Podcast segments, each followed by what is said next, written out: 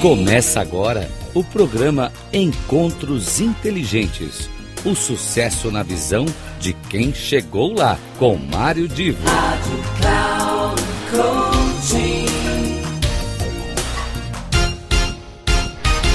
Alô, alô, meus queridos amigos ouvintes da Rádio Cloud Coaching. Eu sou Mário Divo e tenho aqui hoje a presença pela segunda vez, pela segunda semana do Iguidal Parnes nos nossos encontros inteligentes.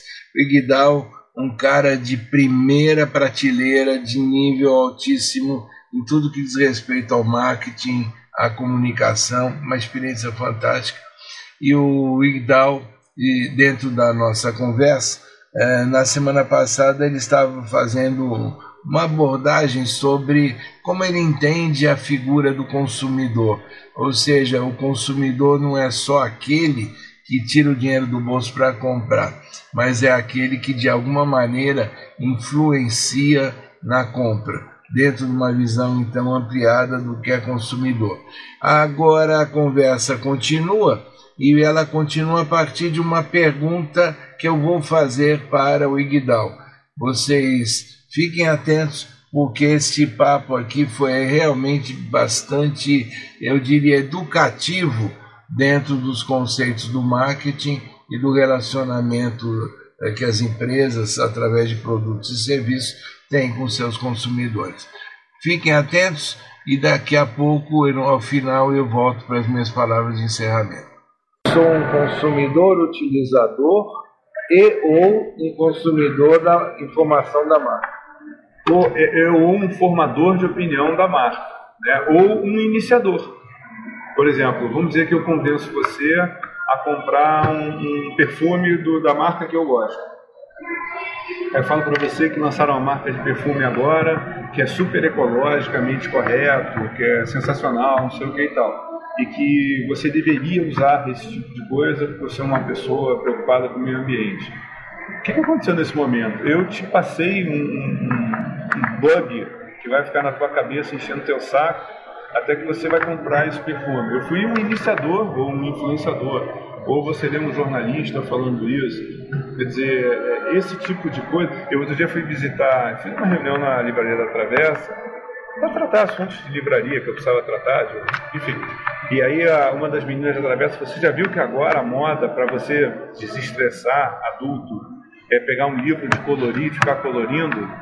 Você sabia disso? Não. É, agora já tem dois livros no Brasil lançados por editora grande para você colorir, que é uma maneira de desestressar. E nada na minha vida jamais eu ia pensar uma coisa dessa, mas quando ela me, mostrou, me falou isso, me mostrou o livro, é, eu, ela foi uma iniciadora da ideia. Se eu vier comprar esse livro, ela influenciou sendo iniciadora, ela me falou um processo desse.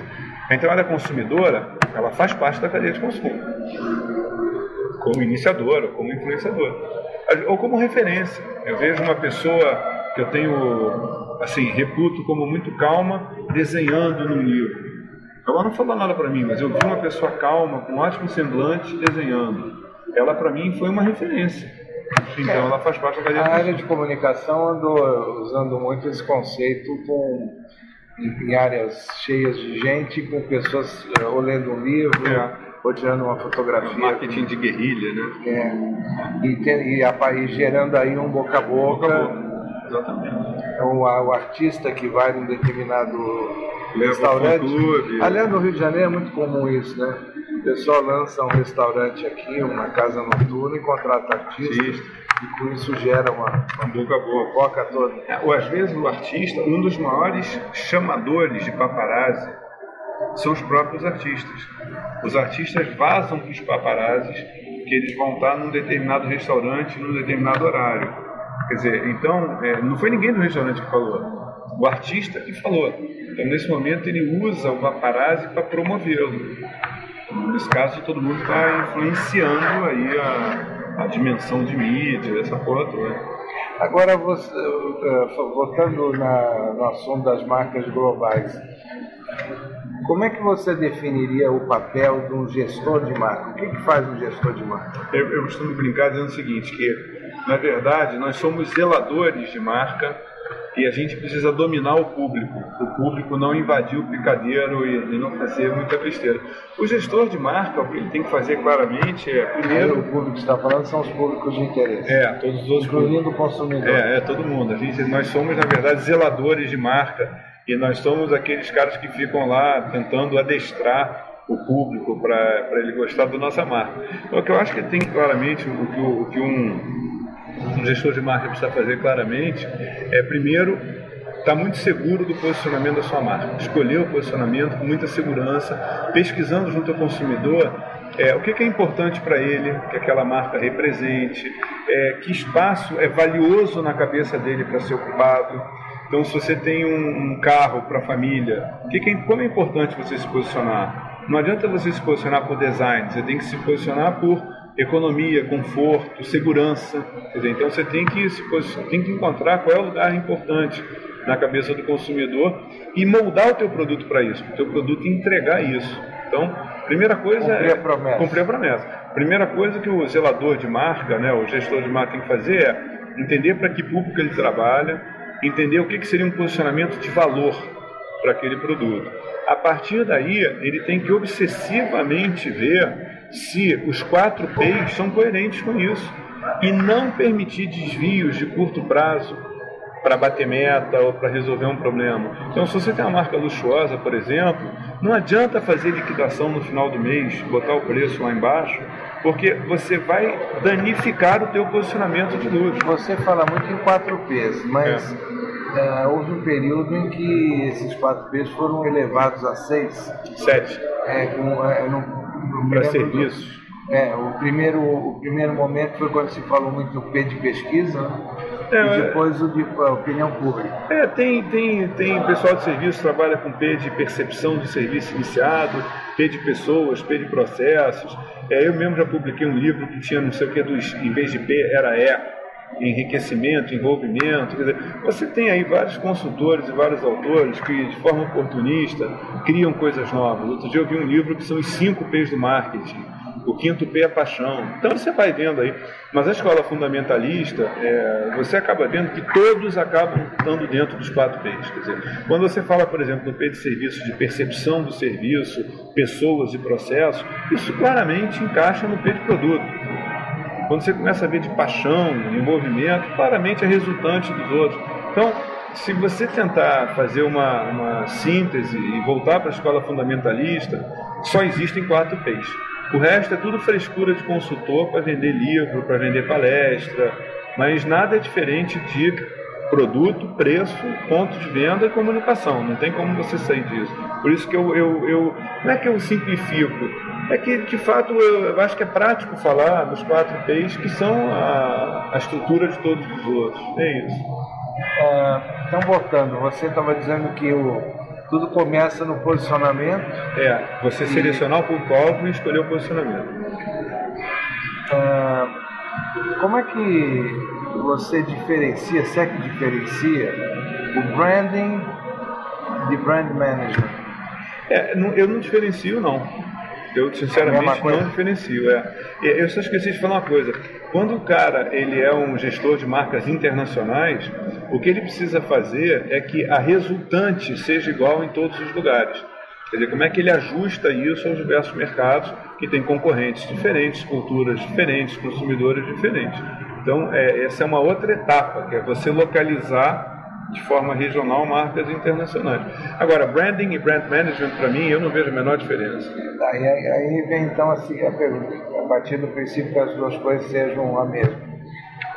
O branding está dentro do marketing, o marketing está dentro do branding, são coisas diferentes. Como é que, como é que convivem essas duas categorias, digamos assim. É, marketing é tudo que você faz, na verdade, para ter consumidores. Né? Então, essa é, um, essa é uma definição muito.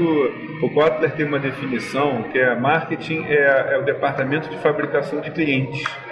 Quer dizer, o marketing, na verdade, é você fazer o mercado, né? você é mercado no gerúndio. Então, tudo que você faz para conseguir ter mercados, para conquistar mercados consumidores, para mim faz parte do marketing. É, para mim, branding está dentro do marketing. Quer dizer, você construir uma marca é uma estratégia para você conseguir mais consumidores. Então, para mim, branding está dentro de marketing. E é claro que para você ter um bom trabalho de, de branding, você tem que fazer marketing, né? Então, é, Agora, as empresas com as quais você conviveu, elas todas elas tinham essa visão, elas trabalhavam dessa forma ou, ou era forma variada? Não, é, existem nuances. Né? Quer dizer, você vê, por exemplo, é, eu estava falando da Flashman Royal. A Flashman Royal, a gente tinha produtos como fruta e força, produtos como. Não tem nada aqui não, estou só mexendo mesmo, é, é água. E não estou com, não tô com horário de nada. Mas que você pega, por exemplo, o fruto e força, o leite glória desnatado, é um produto eminentemente brasileiro. Agora, segue alguns padrões internacionais. Então me lembro que a divisão Nabisco seguia a marca internacional, a divisão Glória seguia a marca regional. Então, em termos de como tratar a marca, respeito ao consumidor, entender posicionamento, entender valores, isso tudo, isso segue um, padrão internacional. Agora, a resultante disso, que é o produto, você tem como ajustar regionalmente. Então, com nuances, sim. Então, eu já trabalhei em empresa que cada a própria Campus quando eu comecei a trabalhar na Campus, é, não existia a menor, a menor influência da marca internacional. A gente tinha liberdade total. Depois é que começou a ter uma certa camisa de força, até que tentou se alinhar inteiramente vendas, marketing, editorial e tudo. Então, as empresas, elas ingessam ou não ingessam de forma diferenciada. O que me parece que é um padrão comum é o alto nível de qualidade. Quer dizer, zelar pela qualidade, zelar pela integridade.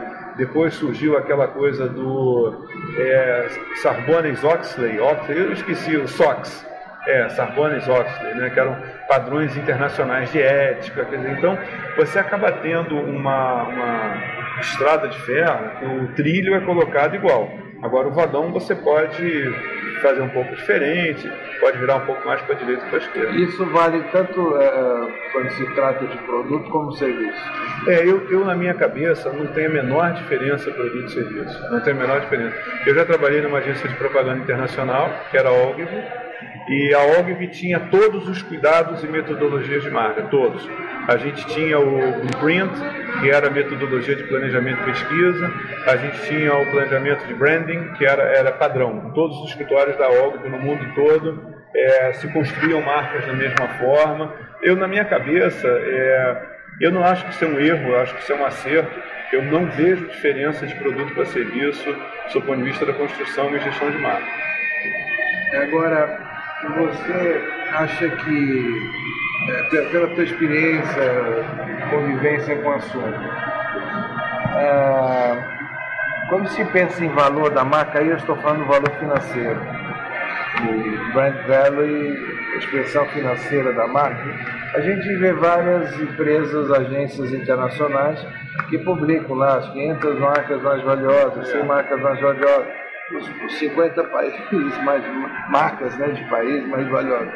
Para vocês faz sentido? Nenhum. Nenhum. Porque é, para mim o que faz sentido, sinceramente, e nesse caso eu sou muito pouco marqueteiro e sou muito, muito pragmático. Para mim o que faz sentido é o seguinte, se eu quiser comprar a Coca-Cola, eu tenho que comprar as ações da Coca-Cola. Quantas ações a Coca Quanto vale uma ação da Coca-Cola? Sei lá, um Quantas ações eu preciso comprar para ter 50 mais 1% do controle? Sei lá, 10. Então tenho que pagar 10. Esse negócio da essa avaliação subjetiva, que a marca vale um quartilhão, a outra vale um centu pentelhão, essas besteiras todas, é, eu, eu acho isso tudo uma, uma grande brincadeira para escrever artigo, para promover essas empresas, porque no final da história, é, quando o pessoal da Brahma da, da Embev resolveu comprar o, o ketchup Heinz, eles não foram avaliar a marca porríssima nenhuma. Eles foram na ação, foram na bolsa de valores, perguntavam quantas ações estão disponíveis, pum, pagaram e acabou. Não foi isso que eles fizeram? E aí eles viraram os controladores da empresa. Agora que a gente viu a, a, a Heinz se juntou com a qual foi a empresa de agora que teve do uma grande fusão é, que teve semana passada. Mesma coisa. Ninguém fez aquela conta maluca nem subjetiva do valor da marca. No final da história, o que rege fusões, aquisições e controles acionários é o valor das ações na Bolsa de Valores. É claro que o valor das ações na Bolsa de Valores traz em si a capacidade de gerar estoque, a capacidade de fazer dinheiro. Então, é, a, o brand equity funciona como um, um lubrificador disso. A ação da Coca-Cola vale X porque a Coca-Cola vende tanto, porque a Coca-Cola tem um índice de recompra de tanto, não é assim? Isso se reflete no valor da ação. Então, o brand equity, no final da história, é o que permite o valor da ação. Então, nesse caso, eu sou muito pragmático. Se eu quiser comprar o controle de uma empresa, eu não vou fazer conta nenhuma de quanto vale subjetivamente, coisa nenhuma. Eu vou na bolsa de valores e compro o controle da empresa. É, uh, eu quero fazer aqui um comentário em relação ao, ao brand value. As agências têm metodologias diferentes, né, o que acaba gerando uma diferença de valor mas todas elas, de alguma forma, dentro do seu equacionamento, elas têm uma visão de força da marca. Então, dentro daquela conta toda que no final dá uma expressão financeira, um valor financeiro para a marca, ali dentro, embutido, tem uma equação onde se trabalha com a força da marca. E essa força da marca para você faz sentido? Eu acho que a gente está encontrando aí, de novo, novas formas de falar a mesma coisa. Quer dizer, a força da marca, no final, é o patrimônio da marca, no final é o brand equity. Você diria que a força da marca, a medição da força da marca estaria ligada ao, ao, ao equity é. que, que, digamos, uh, dá uma base, uma sustentação para aquilo crescer. É. Eu, eu, eu acho que a gente encontra.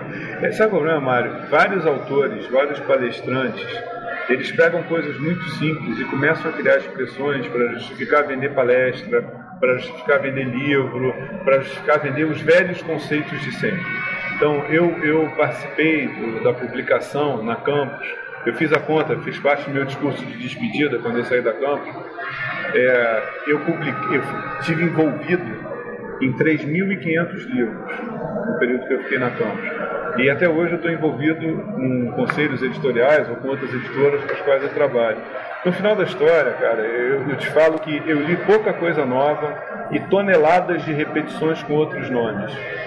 Sabe, aquela coisa de. É, é a mesma coisa você falar de engenharia, de downsizing disso, daquilo. No final da história, tudo é reestruturação. Quer dizer, quando eu era garoto, eu falava de reestruturação. Agora você ouve. Eu só vou responder aqui, ok, que a minha mulher pegou minha filha na academia, eu só vou dizer ok. Então, o, esse tipo de coisa, na verdade, é, são variações com o mesmo tempo. Então eu, eu, eu vejo as pessoas é, falarem muita coisa e não sei o que quantos P's e agora tem a, o impacto emocional das marcas, caceta, sempre foi emocional o impacto das marcas, e não sei o que, eu não vejo de fato muita coisa nova. Eu vejo muita gente escrever palavras novas sobre conceitos velhos. A gente teve aqui há pouco essa discussão sobre P's, isso e aquilo, piriri, pororó, e no final tudo P. Os quatro P's, né? E você vê, é, de alguma maneira, o país de origem das marcas, ele influencia, influencia. no equity ou no valor da marca? É, influencia. É, quando tem... É, eu vou te dar um exemplo muito legal. O, o Robert Kiyosaki, que escreveu Pai Rico, Pai Pobre, quando ele esteve no Brasil, ele só quis conhecer duas lojas no Brasil, a Gasterna e a Havaianas. Olha que interessante, porque ele tinha uma referência de pedras boas na Gaster e da moda da Havaianas. Quer dizer, é, os países têm ligados a si algumas tradições. E essas tradições podem fazer parte do valor da marca. Então, quando você olha, por exemplo, uma moto alemã, um carro alemão, quer dizer, é, um relógio suíço, então existem valores é, ou atributos, né, como a gente falou antes, existem atributos ligados a países que contaminam positivamente ou negativamente alguma marca. Por exemplo, a China tem uma contaminação negativa para determinados itens. Eu não compraria um carro chinês, mas eu compraria um brinquedo chinês. Então, não dá. Ah, você está sendo preconceituoso. Estou. Mas você associar valores é, é preconceito. Aqui, aqui não é uma questão de preconceito, é uma questão de como é que se interpreta uma, uma realidade que diz respeito às marcas. Né? É, você diria que se eu quisesse montar uma startup, o melhor era montar lá na, no Vale do Silício?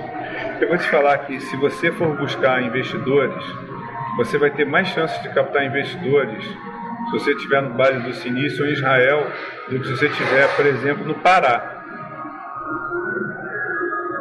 Claro, eu não tenho dúvida disso, porque é igual quando hoje eu estava vendo um amigo meu falando que ele tem uma metodologia de Harvard. É, não é nada diferente de porra nenhuma, mas o fato de ser de Harvard é de Harvard, entendeu? Então isso é, tem uma coisa, existe, claro, são valores associados a, a culturas, a, a, povos. Sim. E fora o país de origem, o, o segmento de negócio também influencia? É isso aí, meus amigos. Deixei uma banana, ali uma casca de banana para o meu amigo Guidal responder na terceira parte que será mostrada na semana que vem, terceira parte dessa entrevista. E essa banana, essa casca de banana é realmente. Será que o país de origem também interfere de alguma maneira em toda essa interpretação que se dá, essa valorização que se dá para determinadas marcas? Vamos ver o que ele fala. E eu fico com você aqui, ó, no meu coração, esperando que me acompanhe em todos os meus espaços na Rádio Cloud Coaching e também no meu na plataforma Cloud Coaching, onde eu tenho lá as duas áreas de postagem. Fique então com uma excelente semana e até a próxima vez, o próximo encontro, neste caso, com a terceira e última parte da uh, minha entrevista com o Iguidal. Até lá!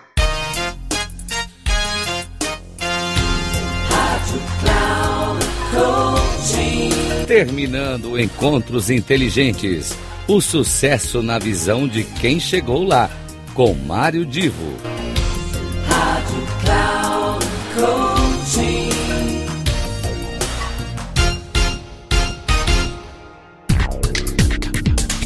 Não perca Encontros Inteligentes. O sucesso na visão de quem chegou lá, com Mário Divo. Sempre às terças-feiras, às 8 da manhã, com reprise na quarta às 12 horas e na quinta às 16 horas. Aqui na Rádio Cloud Coaching. Acesse o nosso site radio.cloudcoaching.com.br e baixe nosso aplicativo na Google Store.